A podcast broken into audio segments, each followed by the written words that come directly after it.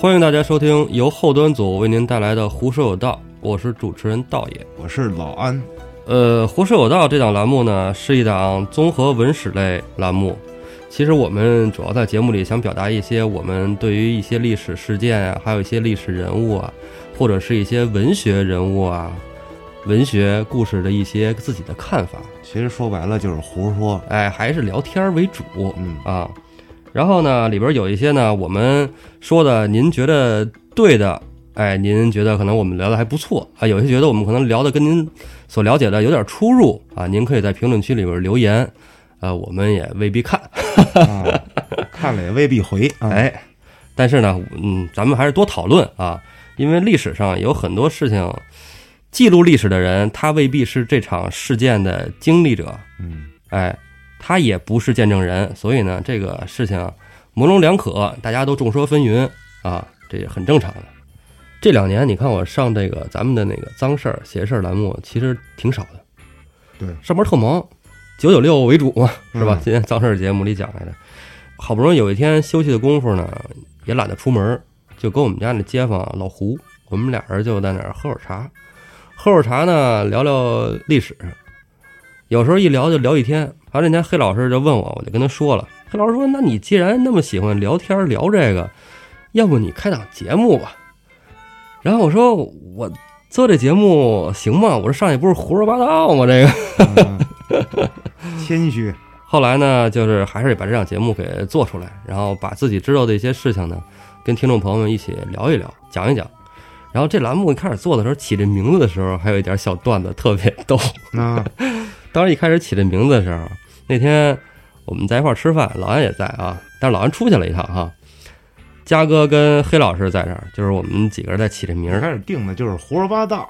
啊，胡说八道。后来觉得不严肃哈，然后黑老师起了一个更不严肃的名字，说既然你聊历史，哎，要不然就叫史蛋吧，对，历史的 特别没料。蛋逼的蛋。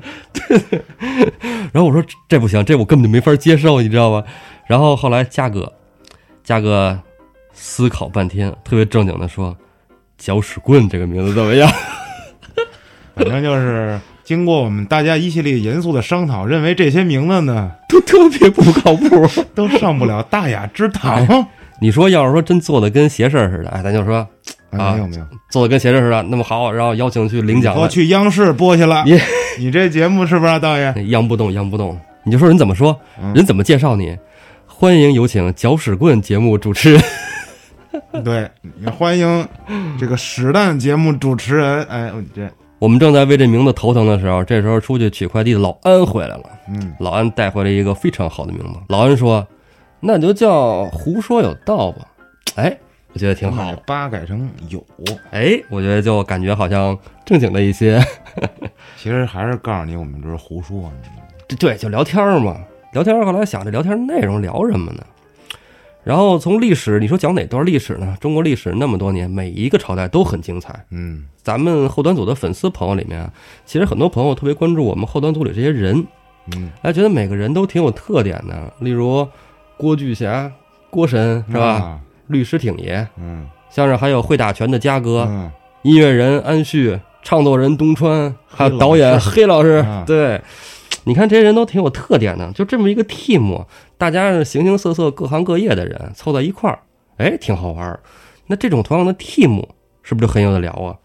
其实各朝各代英雄辈出，包括现在我们也特别喜欢这种 team 这种形式。我们其实也特别喜欢神盾局，啊，不是你的神棍局，美国正宗的，神盾局，每个人都有自己的能力，复联嘛，就是对，复联嘛，挺好玩的，是不是？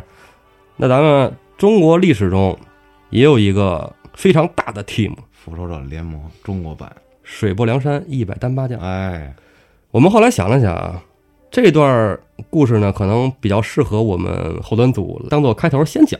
有些人觉得后端组这些人很有匪气 啊，这些都是假象。对，没错。其实我们呢，就是各行各业的普通人，哎，但是我们就特别喜欢把自己的生活呀分享出来嗯，啊，把自己的故事呢分享出来，包括在脏事儿上啊、邪事儿上哈，大家都说一说。将来也会把后端组的其他的好朋友也会请进来，大家一起聊聊一些历史中我们个人的看法啊。水浒》这部书呢，成书是在明代，讲的是北宋末年的事儿，嗯不详细说这些《水浒》中发生的事儿了。我们给你讲一些《水浒》中边边角角的那点小事儿。哎，我觉得这些东西可讲讲能二郎啊跟他嫂子的故事啊，他那会儿西门大官人对呀，哎，这些好玩的事儿呢，我们一点一点的在这个后续的节目里给您讲出来。咱们今天一开头就先讲一讲这个《水浒》这件事情呢，整个历史背景。嗯其实《水浒》这部书呢，它是一部小说，不是真实的历史。嗯那真实的历史呢，同样也有两部书去讲了《水浒》这个事儿，一个是《三十六人赞》，一个是《大宋宣和遗事》。这两部书里呢，其实也是掺杂了一些个人编辑的人物纪传在里边儿。嗯真实的历史中啊，实际记录姓名呢，只有宋江一个人和他的三十五位兄弟，就是三十六个头领率领的农民起义军抗击北宋。嗯这个故事里这些人名呢，在《三十六人赞》和《大宋宣和遗事》里也都有一些记载，例如说武松啊、花和尚鲁智深啊、嗯青面兽杨志啊等等这些人物，在《三十六人赞》里也是有的，而且每个人都非常精彩，写的也非常好。然而施耐庵先生呢，把这两部书糅合到一起，再加上当时一些民间传说，塑造了一百零八个英雄形象，把这个故事就讲特好了。哎，老安，嗯你知道《水浒》这个成书还有一个小传说，嗯，这我也忘了从哪儿看的了啊，就是你知道那个金眼彪施恩吗？施恩武松的兄弟嘛，对对对对对，征方腊的时候说诗人死了，嗯，其实诗人没死，诗人跑了，然后隐姓埋名，他活下来了。后来呢，他写了这一百零八人的故事，啊，笔名施耐庵，特别扯。这不可能，这年代对对对不上对对。这个啊，这就是同人小说瞎编的嘛，啊觉得好玩嘛。找一姓施的啊，对对对。然后刚才说到这方腊了，就是咱们《水浒》宋江起义这件事情，它是一真的啊。咱们第一期先把这个真实的历史啊给大家还原一下。嗯宋江起义是因为当时水泊梁山那边周围啊税收特高，梁山坡水域，你在里边打鱼收你税，你在里边抓虾收你税，挖藕也收你税。你要是一个渔民的话，嗯你在那儿，你今儿就说逮两条鱼，我回家炖着吃，我收你税，我收你半两银子。那他妈我买两条去，对呀、买两条都行了，但是你没有半两银子，你要有半两银子你就买了，你捞它干嘛？对吧？是啊，逼得老百姓实在没办法了，然后这些农民就开始聚在一起起义。我都无法自给自足，你这逼我不让我活呀，对，在当时宋江带着这个这些兄弟开始起义的时候，人没有那么多，陆陆续续的越来越多。但他们从水泊梁山这地儿走的时候，老百姓就传了一个歌谣，嗯叫“去时三十六，来时十八双，若是少一人，誓死不还乡。硬，”哎，真刚哈！嗯但这帮人呢，真的是特别刚啊，这横行山东河北无对手。后来呢，折在了这个打江苏时候那张叔夜，我操，那是宋朝名将啊，那相当刚啊！那《岳飞传》不知道你看过没有？《嗯，岳飞传》里把张叔夜描述的简直了，对，非常对牛逼，在前，面神一样是吧？嗯，当然后边是挂了岳飞神一样，对吧？对，哎，咱们不说南宋事儿先。宋江第一次不是招降了，当然确实有提过招降。侯蒙当时上书说把这个宋江他们收了，嗯去打方腊，以贼制贼嘛，嗯对吧？这个当时宋徽宗也同意了。嗯对，宋江也不是大傻子呀，是吧？这事儿宋江知道之后就没答应。真实的宋江不是像咱们小说里看那样，就觉得啊，我要想当官啊，是吧？我要招安啊什么的，他没有，他把这个第一次招安给拒绝了。然后跟张叔夜打的时候呢，他是被迫降的。当时他的军师吴家亮，就是吴用，吴用，对，在《水浒传》里也写了，是吧？家亮先生，哎，贾亮先生，对，还有他的这个副头领李进义，卢俊义，哎，对，就是卢俊义啊，在三十六人赞里边，他叫李进义。嗯，李进义跟吴家亮都被张叔夜抓了，宋江被迫降了。你这俩头儿都被逮走对了，他等于是如失双臂啊，嗯然后就整个带着兄弟都降了。降了之后，具体去征没征方腊，这我说实话，我翻了很多史料啊，没有他去征方腊的记录，也没有他没征方腊记录，这儿很难说。在征服方腊之前，童贯确实去征方腊了啊，嗯童贯征方腊这是事实的。宋江跟没跟着两说着，捉到方腊之前，宋江一定是反了。嗯宋江什么时候反的，也没有一个具体的时间记载。但他三十六个兄弟有没有人全都跟着他，这个也不好说。有一些历史记录是记录的宋江其他的这些兄弟有可能同名，有可能没同名。那些人没跟着宋江二次起义。宋江二次起义之后灭亡的特别惨。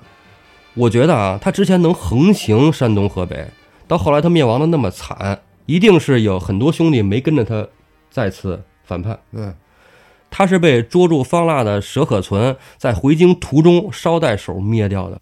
这段为什么说是真实的历史呢？这在佘可存的墓志铭上刻着。啊对对对，这个武功大夫佘可存他的平生记录，哎，都记录在这上面。返京途中斩宋江，那时候宋江是真的死了。这里边其中有一个就是说，这佘克存是谁啊？有人看历史书的时候吧，会看到过这个佘家军，但是咱们写出来呢，它是那个折纸的折，嗯，啊，一个提手旁，一个斤两的斤。这个具体是念佘家军呢，还是佘家军呢？这是一个有争议的啊。但是我觉得他是念佘。嗯，这个佘家军有一个老祖宗，佘太君对，就是佘太君。但是你说佘太君，他不是那个佘呀，对对对，对吧？他是那个佘，是吧？佘太君。这块儿有一个民间传说，嗯，佘太君为什么要改成了？佘太君呢？就是因为她的丈夫、孩子都战死沙啊场，对，都折了，也都折了，嗯。所以她把这个“佘”字改成了“佘”，佘老太君。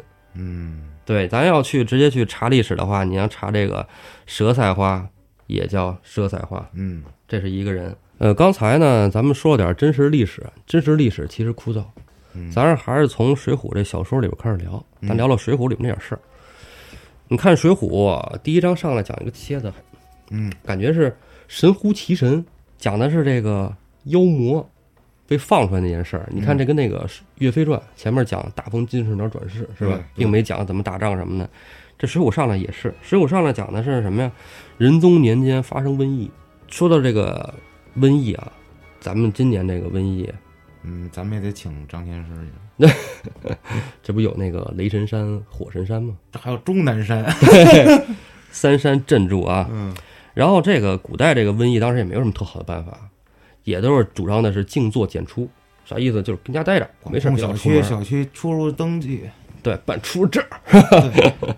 这个宋仁宗年间啊，除了瘟疫之外，其实还真没有什么大事儿。这宋仁宗是一好皇帝，跟整个《水浒传》里边讲的最多的那个宋徽宗啊，完全就是差异非常大。虽说是一家子人，但是差别巨大。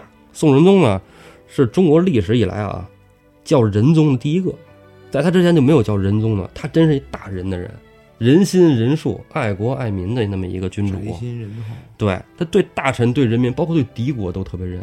嗯你知道那会儿宋辽开仗吧？嗯就刚才咱说那佘家军呐、杨家将啊，跟辽国一直打仗是是吧？？宋仁宗赶上一好时候，他是在澶渊之盟之后，澶渊之盟咱们之后再给你细讲。在澶渊之盟之后，辽宋就已经不打仗了，成为嗯兄弟之国了。宋仁宗在去世的时候，百姓啊，就当时就是据传说啊，当时在这东京汴梁城烧纸那烟，太阳都遮住了，就白天就跟晚上似的。啊，百姓就哀嚎遍野，就哭这个仁宗。当时包括辽道宗，在听到这个消息的时候，大哭，在朝堂上就大哭，大哭的时候，然后人大臣就问他怎么了，他说：“哎呀，因为这个南朝这个仁宗皇帝啊驾崩了，仁宗一朝啊，我已经四十二年没见过兵将打仗了。”嗯还真是一个特别和平的年代。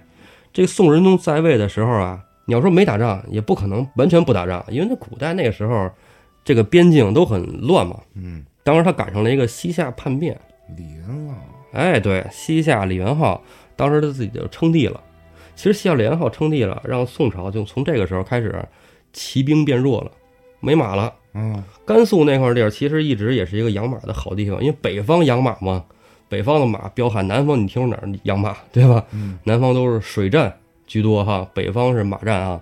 这个西夏称帝以后，宋仁宗呢也派兵打，但是呢 没打过，啊没打过。宋仁宗呢也没强打，就说那咱们就是说我给你点钱啊，我给你点钱，你称个臣，你低头是吧？给你个面子，对，你想称帝，我就让你称帝，但是呢，你成为我藩属嗯是吧？然后呢，哎，我赏赐你咱不说我赔款议和，我我赏赐你，赏赐你，哎，银两，赏赐你绢匹，西夏称臣，哎，又好了，不打仗了。这事儿让辽国听着了，当时那时候。辽国大臣就就上书辽道宗，就说这西夏跟他们那儿要了那么多金子，要了那么多布匹啊，七点五万两，咱才十万两，对吧？咱澶渊之盟是每每年十万两，他那么点儿一西夏，每年七点五万两，咱得再要多点儿。然后呢，他们就给南宋皇帝就写书信，就说我要干你，要不你给点钱，你多给我来点钱，你你要不不你不给我钱，我就干你，你是不是也不好使？恐吓，威胁一下子啊，然后这个宋仁宗啊，能花钱，咱就不打仗。宋仁宗就让富弼呢去直接去谈这个议和条款去了。嗯，富弼当时真的是硬着头皮去的。富弼心说话，你这不是挨骂事儿吗？这事儿谈成了，谈不成，我他妈都是死啊！嗯，回来你就算不是皇上不弄死我，这大臣的唾沫星子得淹死我呀！嗯，富弼硬着头皮去了，然后谈的挺顺利的，因为辽国也并不是真想打仗。嗯，挺顺利的，就从那辽国那儿回来了。宋仁宗问他怎么样啊？多少钱啊？啊，这富弼说十万两，又加十万两，现在二十万两了。然后仁宗说啊，挺好，挺好的，朕要赏你。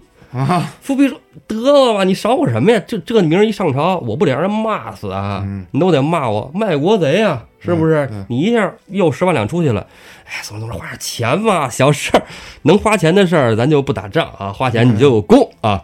然后呢，真让富弼说中了，这第二天一上朝，这弹劾的奏章雪片一般飞来，全都骂他来了。哎，跟宋仁宗就说了，皇上，我说这富弼啊，这玩意儿你得给他弄死，要不然有这一赔钱货，咱的这个大宋朝廷钱都让人家赔光了，嗯，得给这孙子弄死。你看富弼当时心说话，你看我说什么来着？肯定是这出啊！你看你还赏我，这不是给人磨刀呢吗？然后宋仁宗说不，他就是有功。然后底下大臣就不服，说他又赔款，是吧？又献布匹，又献金银，这个他有什么功啊？宋仁宗说，只要不打仗，他就是有功的。打仗，人民流血，少死人，哎，就是好事儿。后来就说了，那个大臣就不服啊，就是那你说你赔钱，你这些钱不也是从老百姓身上搜刮来的吗？嗯，宋仁宗说：“哎，咱赔钱赔一次，但是这些钱从通过税收的方式，咱们可以慢慢的攒上来。咱把国库的钱先赔出去一些，嗯而且十万两多十万两也没多多少吧，差不多，没什么问题。宋朝那会儿很有钱啊。当时的宋朝的言官什么都敢说，嗯，什么都敢说，倍儿横倍儿混，直接就问皇上：哎，那你说，你赔钱你这都答应了，将来他是要要你闺女怎么办？”给呀。真的，真是宋仁宗真这么说的，那就给了，只要不打仗，我的老百姓不流血不掉脑袋，怎么都行。哦，这是好。真是好皇帝。这个在仁宗年间啊，还有这么一稀事儿，嗯，真的这也是一个稀人能办出来的。这辽道宗小时候当太子的时候，也不知道跟家里怎么着闹矛盾了，离家出走了，跑南城自己来旅游来了。啊，哦，他一直溜达到这个东京汴梁城，反正也想看看这个南方繁华嘛，是吧？你咱北方的孩子也愿意往南方去跑跑。嗯，这个辽道宗呢，就在东京汴梁城里玩儿，玩的呢还让宋仁宗给逮着了。宋仁宗见过他，给他认出来了，说：“既然你来玩，你怎么不说一声啊？是不是？我组织人带你玩啊！”当然给辽道宗吓坏了。我去，当时虽说没打仗，但这也不是说就那么和平的年代呀、嗯是吧？然后呢，哎，这宋仁宗还真是组织人带着这个辽道宗啊游玩了一大圈儿，把整个东京城都逛遍了。大家又领略了一下诗词歌赋啊，南朝当时这个文化氛围非常浓烈，嗯，是吧？歌舞是不是各种声色场所啊？游览了一圈，辽道宗非常开心。在准备回辽国的时候啊，宋仁宗跟他说了一番话，大概意思呢就是：我们啊都是一家人，啊，哎，我们都是一家人，记住我们的友谊，知道吗？我们要爱护百姓。只要不打仗，咋都行。老哥安排你，怎么玩都行，是吧？哎对，要点妹子，要点钱，这都不叫事儿。对，嗯，当时还有一传说，就说这仁宗皇帝啊是天上赤脚大仙下凡，啊，我不知道你听说过没有？没有，赤脚大仙下凡的时候，太白金星给他配了文曲武曲，你听说过吗？包拯狄青，对，文曲星包拯，武曲星狄青嗯，跟仁宗一同下界，这是一好的开始。仁宗一朝非常好，但是这场瘟疫改变了宋朝后边的历史。是由一个吃蝙蝠的人引发的。那时候估计不行吃这个，宋朝连牛肉都不吃，你知道吗？对，所以那书里头说这，给我小二，给我切二斤牛肉，那就是吹牛逼了，你知道吗？对对对，来，咱们接着说回《水浒传》这书啊。仁宗年间瘟疫爆发，让洪太尉洪信上龙虎山请张天师，嗯，请张天师到这个东京来做法事，啊，以镇住瘟疫，啊，治这个瘟灾。这洪太尉洪信呢就去了。他到这龙虎山上之后呢，接待他的是方丈和主持，嗯对吧？主持方丈，哎，招待他。这时候说了，说这龙虎山上不是道士吗？说怎么是方丈主持呢？这个大家说一嘴啊。这道观里面的这个大 boss 也叫方丈，也叫主持，不是和尚那个专用的。啊这方丈呢，就告诉洪太尉，在这个山上有小路，你沿这个小路上，去就能看见张天师了。然后呢，但是张天师您不一定能遇得到，建议您不去了，因为上面啊猛兽特别多嗯，啊。洪信说那不行啊，皇上让我来，我能不去吗？肯定得去啊，是不是？要不然我回去我也掉脑袋，是不是？这儿喂老虎，那喂就喂了吧，是吧？猛兽，对吧？然后他就往山上去了，还真的遇见一个大虫，大老虎，大虫大老虎，对，哎，这老虎扑他，但是没咬他。寻思了寻思，看了看他，那老虎走了。然后这红太尉呢，就接着往山上走。这时候出来一个白鳞大蟒蛇，哎呦我去，大蟒蛇，哎呦，在他身边转悠转悠，也走了，哎，也没怎么着他。然后这给这红太尉真是吓坏了。红太尉当时说实话，真的吓尿了都快，就觉得这家伙我，什么时候见过大老虎、他妈大蟒蛇呀？是不是？天天跟京城里待着呢。对，这龙虎山啊，它就是有这两种东西，有大虫，有大蟒蛇嗯啊。后来这红太尉呢，接着往山上走，碰见了一个小童子。这个小童子说：“我知道你为什么来，但是我们天师不在，你嗯回去吧。当时这洪太尉真是吓衰了，哎呀，不在呀，不在，爱爱在不在，我先回去了，吓得赶紧往山下跑。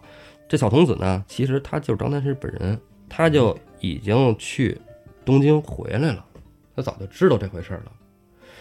这里的这张天师啊，给大家说一嘴啊，当时应该是第二十七代，哎，他应该是叫张相忠。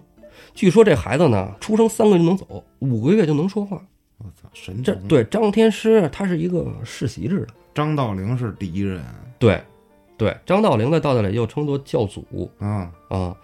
龙虎山的这张天师啊，他们家族有一这么一说法，叫“非我宗亲不能传”，嗯就是他是一代一代传下来的。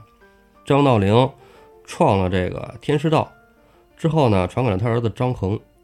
这张衡不是那个天文学家张衡啊，就咱们历史课那是什么地动仪那个，对，混天仪、地动仪不是那张衡，是天师道的这个张衡。虽然都在东汉，同名不同人啊。之后他又传给了他的这个儿子张鲁。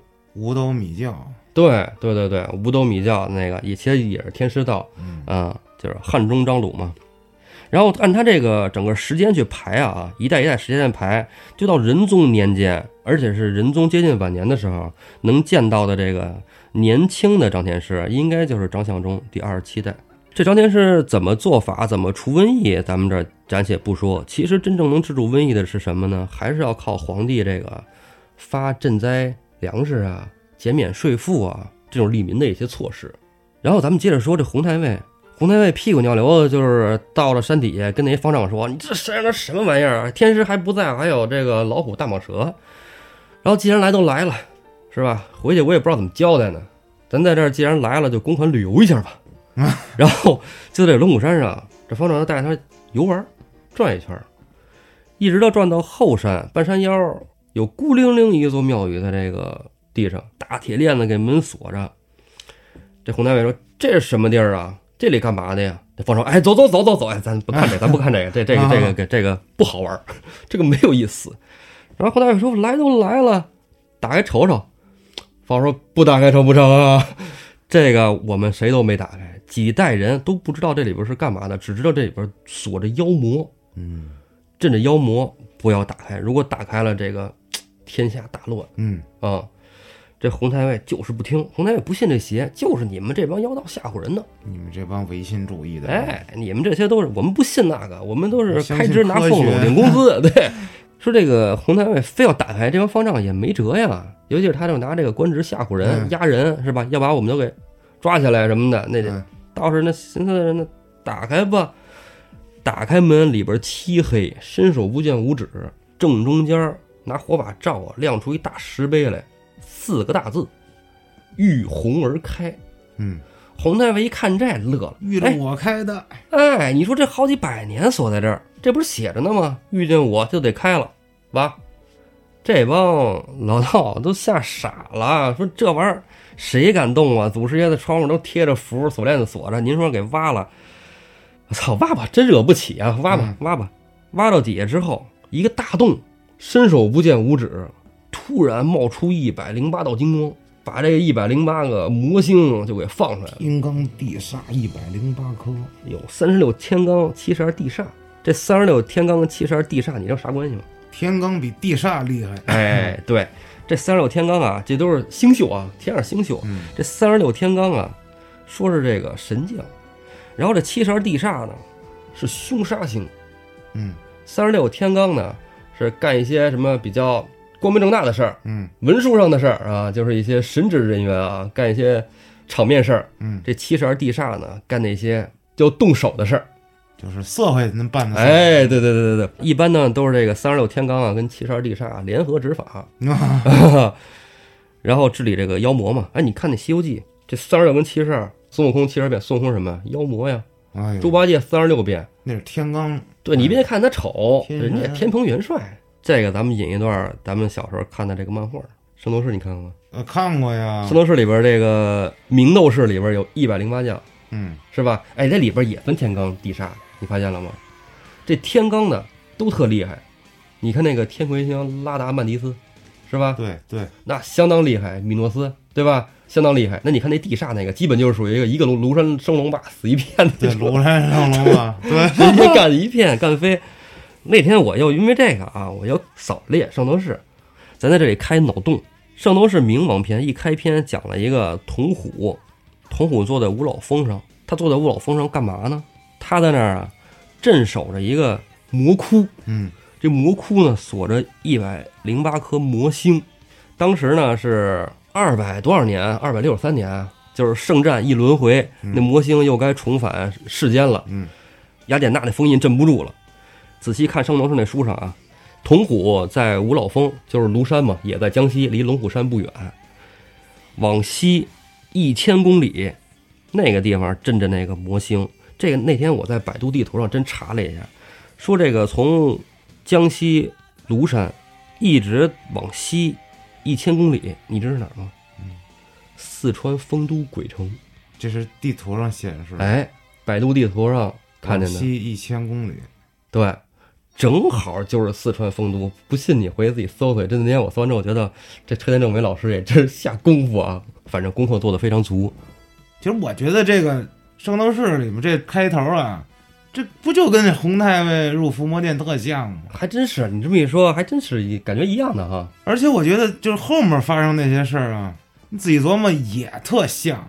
但是这个我觉得就是咱后面再说哎，其实也差不多。啊。但是其实后来这块儿，我觉着啊，这一百零八魔星放出来之后啊，它毕竟还是星宿下凡。虽然它跟这个宋仁宗文曲武曲下凡治理人间，一派歌舞升平相比，可能相差很远。但是呢，这一百零八个魔星变成了这个农民起义军，嗯，成了这个梁山英雄。他们反的是朝廷吗？他们是想天翻地覆吗？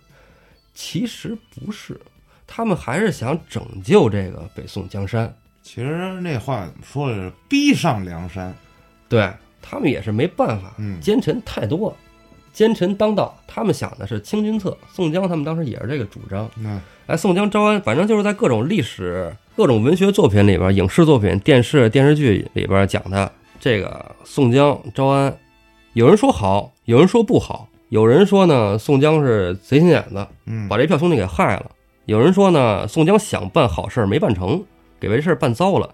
但具体好还是坏呢？我们通过《水浒传》，从下一期开始进入第一章，咱们把这《水浒》啊整完整整的给大家捋一遍，咱们看看里边到底是怎么回事。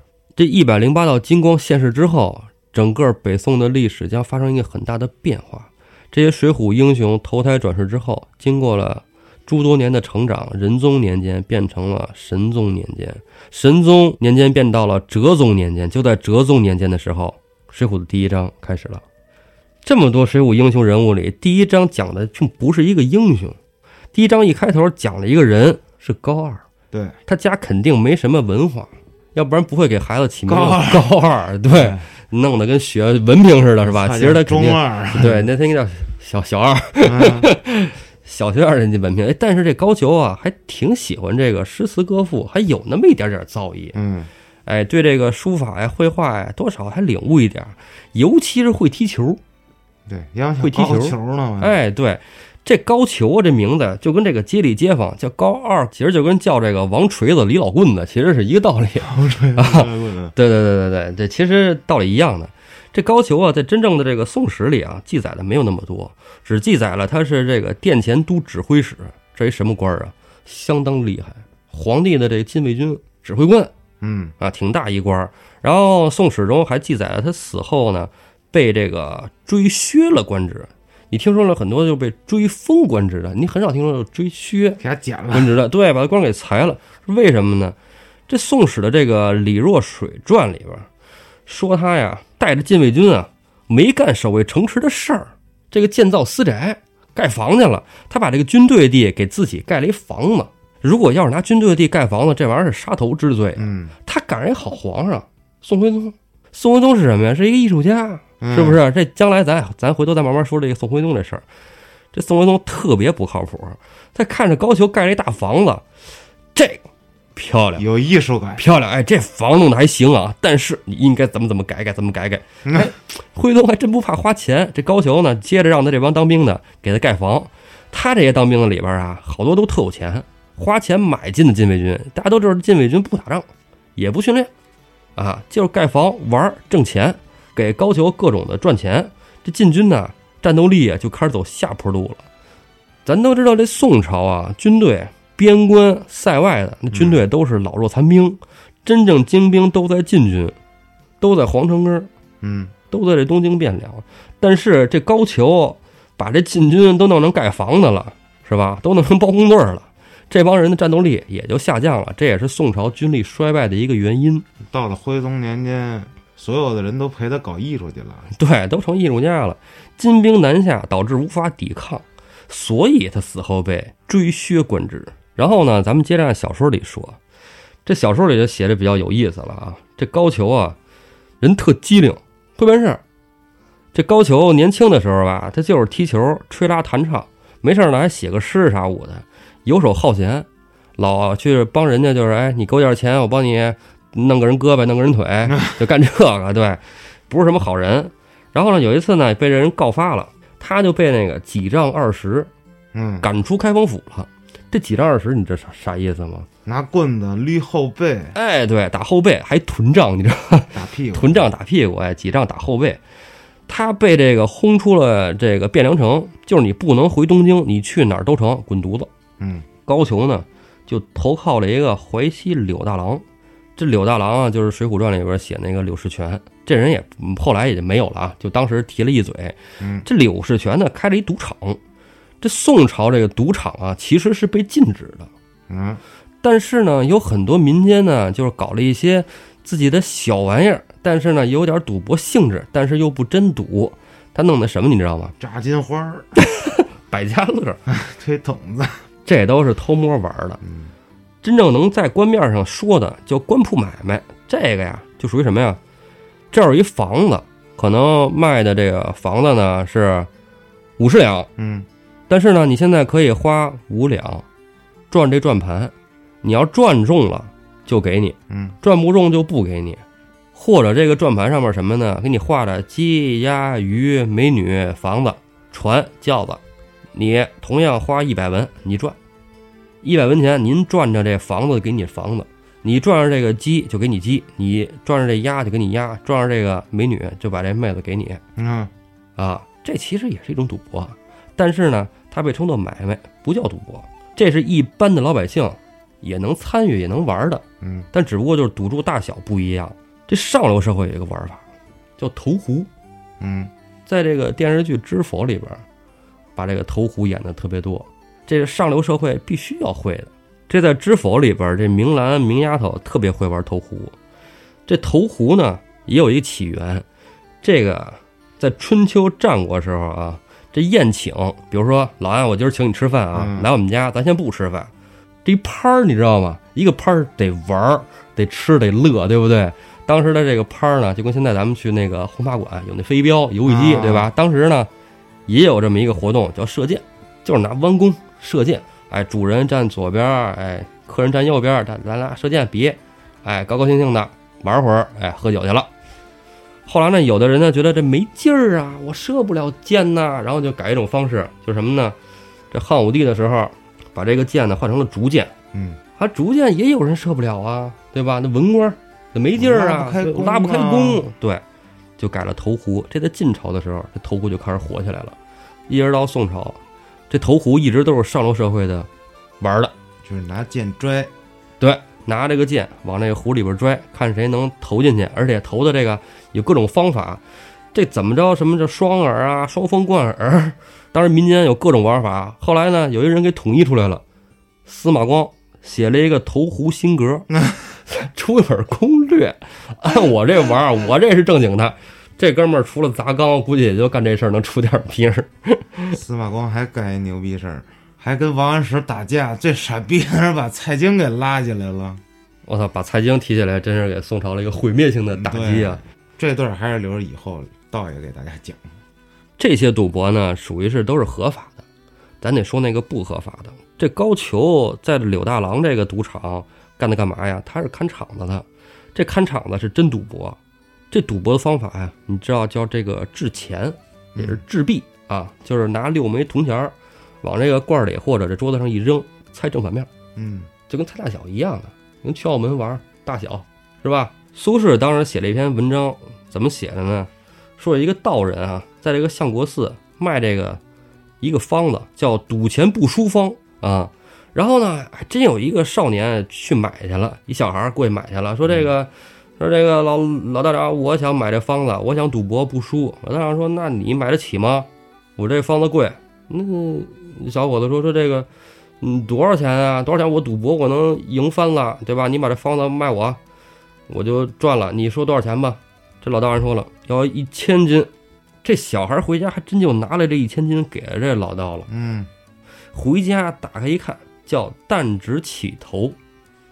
弹指起头什么意思呢？就是说你得啊去干那抽头的，你别去赌去。你开这个，对你得开赌场，保你赚钱，绝对不赔。这高俅干的就是这抽头的事儿，就是你谁赢了，给我一份儿钱，你在我这玩儿嗯啊，你爱出老千不出老千什么的我不管，你跟你你跟我一会儿不一会儿没关系，只要你赢了，我就抽你份儿钱。嗯这赌场稳赔不赚的，这么会赚钱，跟这柳大郎的关系就越来越好。这后来呢，哲宗年间突然大丰收，大丰收，这皇上心情一好呢，就大赦天下。这高俅呢也被被赦免了。高俅呢不想在淮西这地儿老待着，因为是在赌场里混，他确实也能赚点钱，是不是？但是呢，他高俅有更大的志向，祸乱朝纲啊，他还得往回蹭。他就跟这个柳大郎说：“说我想回东京，你给我想想辙啊。”这柳大郎呢说：“这么着，东京呢我也不认识什么达官贵人，但我认识一开药铺的一掌柜的。这开药铺掌柜的这个姓董，我给你写封信吧，你过去找他去。”高俅呢就拿着这个柳大郎写的这信，就到东京找他这开药铺的这董掌柜的。这董掌柜的拿这个信一看啊、给我推荐一人来给我这当伙计哈，学学这抓药，哎也行。学这个手艺呢，将来也能混口饭吃。我这个店里也算有人给我帮忙。但是呢，一来二去，看这高俅不像干事儿的人呢，嗯他天天呢就感觉是坑蒙拐骗出身呢。但是这董掌柜啊，也不敢得罪这柳大郎，也不敢把这高俅轰走，怎么办呢？这开药铺的呀，人脉特别广。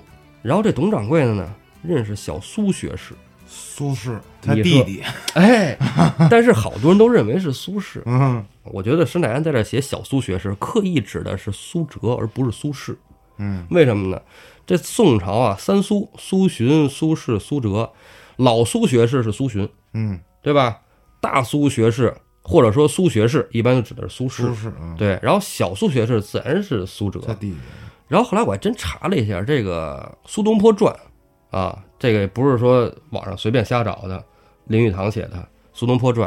按照苏轼的他的工作履历来看啊，在哲宗年间的时候，他一直在外地当官呢，任任职呢，扬州刺史啊，杭州这那的，他没在东京。他在东京投靠的肯定是苏辙，嗯小苏学士。这小苏学士呢，发现这个高俅还有点本事，为什么呢？这文人墨客嘛，自然你喜欢书法、喜欢字画的，哎，我都会爱一些呀，对吧？他就把高俅留下了。但后来发现这高俅真不是东西啊，嗯他本性摆在那儿了。小苏学士苏辙比苏轼聪明的一点就是会做官，他投其所好的把这高俅举荐给了小王都太尉。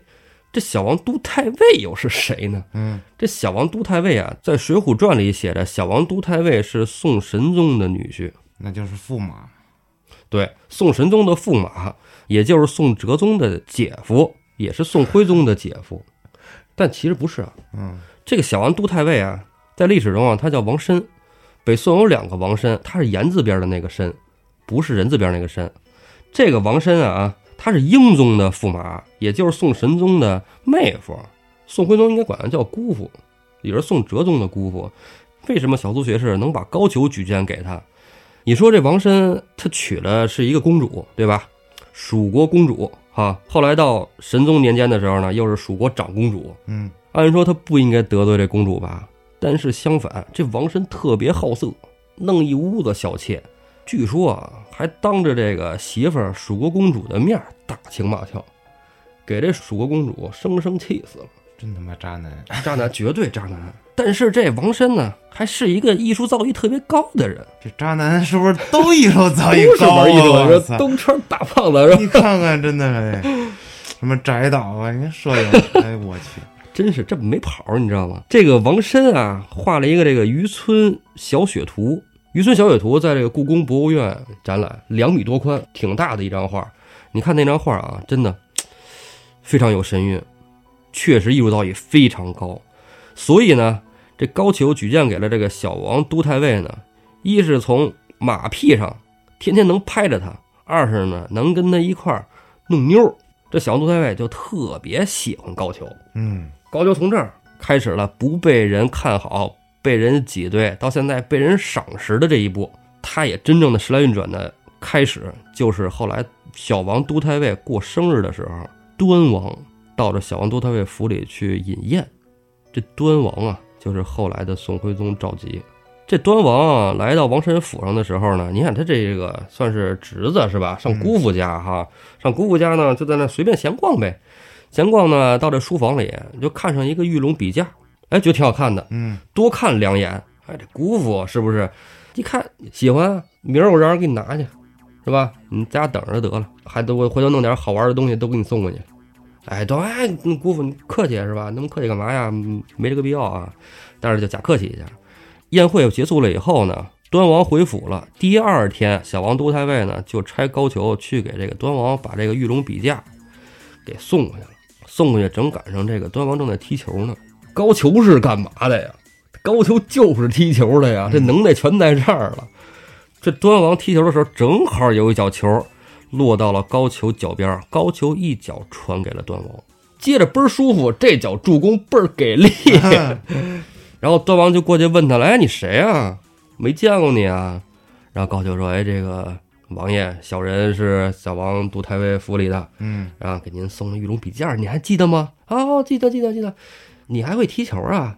哎，会点儿，会点儿。嗯然后这端王说：“哎，你可以，要不然你上我这儿来。嗯哼，”这高俅马上就跪下磕头。哎呀，心里想的是：我从驸马府就要到王府了，我这是一步登天啊！就因为这一脚球，哎，然后高俅就进到了端王府。他登天还没开始，他的好运刚刚到来。哲宗驾崩，徽宗继位，高俅荣升哎太尉呀。，太他妈幸了！哎呀，这人就踩到那点儿上了。你说给这么人一个机会，这机会给你，你也上去了。这世事啊，就是有人喜，有人悲，有人高兴，就有人倒霉。嗯，那具体谁倒霉呢？我们啊，下一集再讲。谢谢大家收听，我们下期再见。